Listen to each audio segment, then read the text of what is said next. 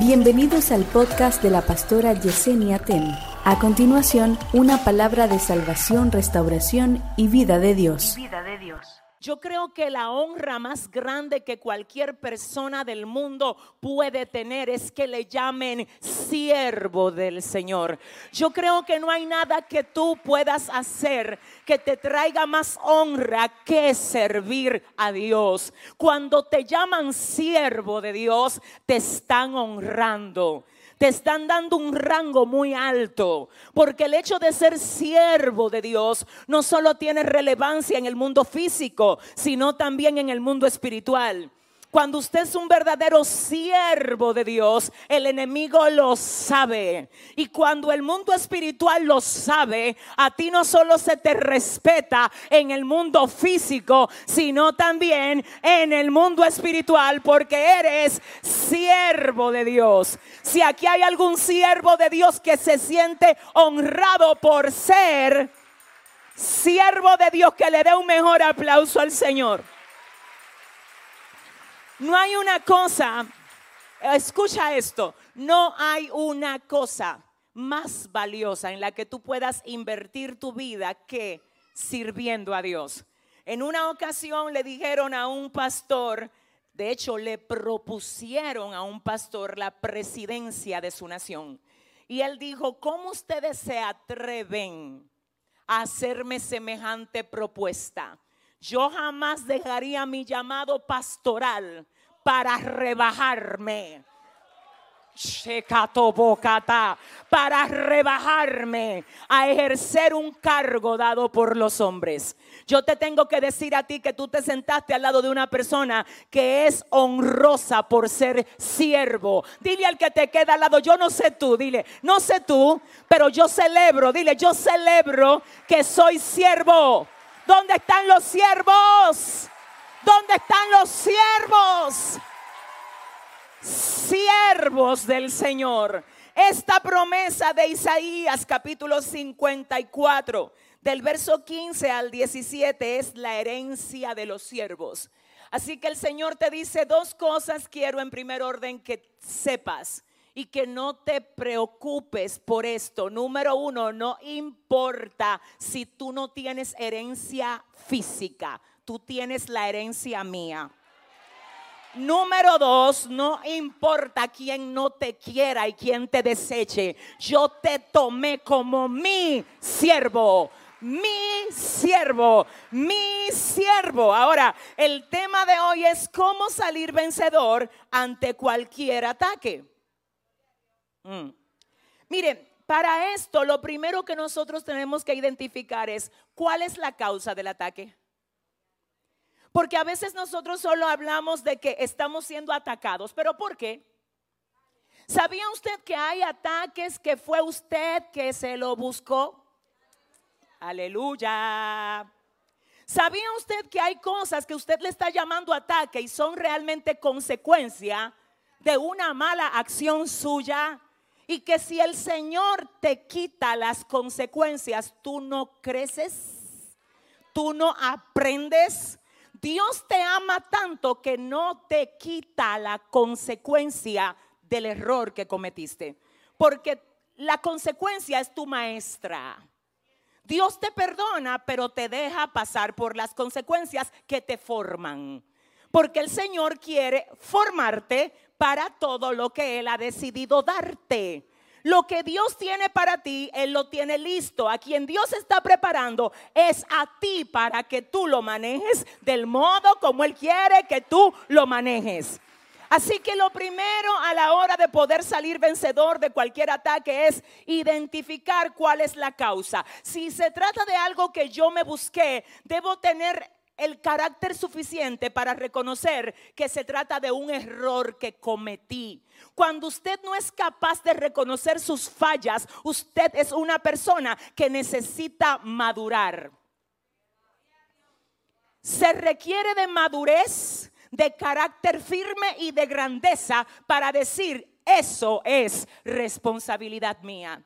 Ciertamente yo actué mal, no debía hacer lo que hice, reconozco que me equivoqué, pido perdón a Dios y también a las personas que yo afecté a través del error que yo cometí.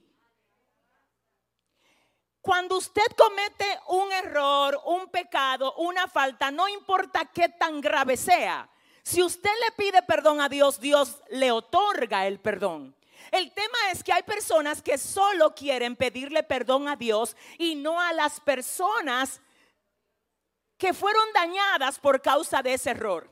Y te tengo que decir algo, Dios quiere que tú vayas a Él y le pidas perdón, pero también Dios quiere que tú vayas donde las personas que lastimaste por causa del pecado o del error que cometiste y que también a ellos tú le pidas perdón.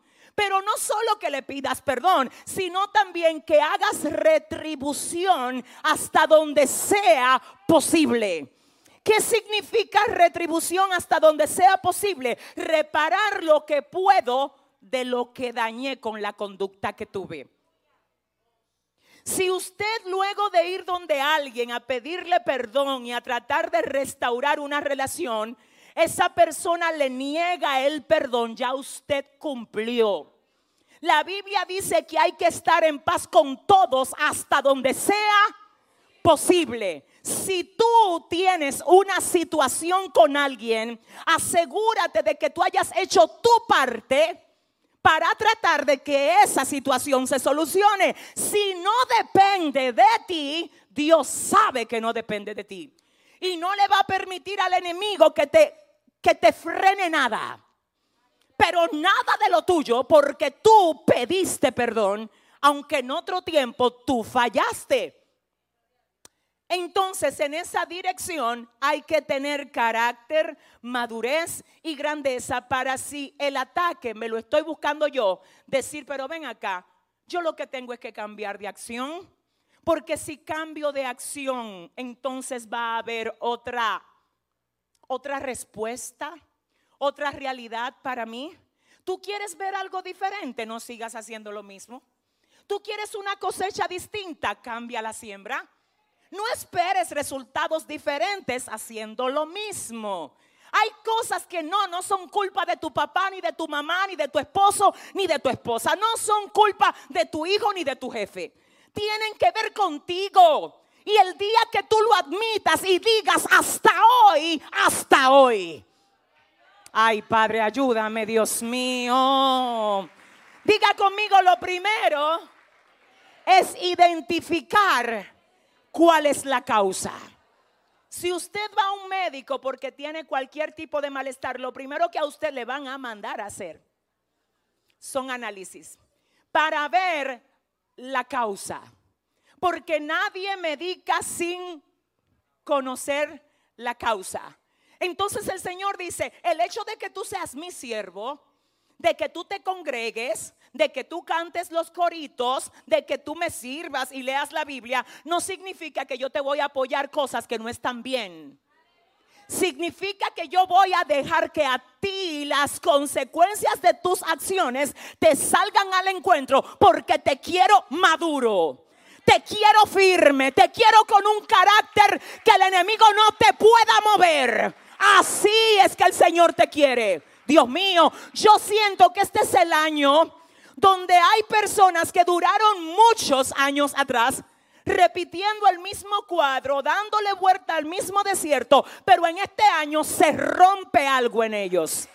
No solamente tres lo creen. En este año se rompe ese círculo vicioso y Dios hace algo nuevo de ti. Ay papá, ay papá, te voy a decir algo. ¡Eh! Tú estás esperando que Dios te entregue cosas y Dios las tiene listas.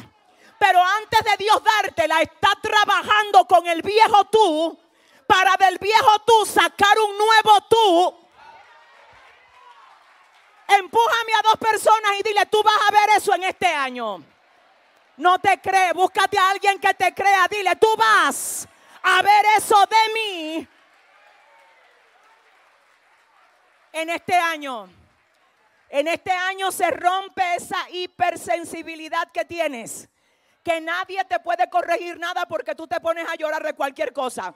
Dile, se va en este año. En este año se rompe el espíritu de mentira. En este año se rompe la irresponsabilidad. En este año se rompe el doble ánimo.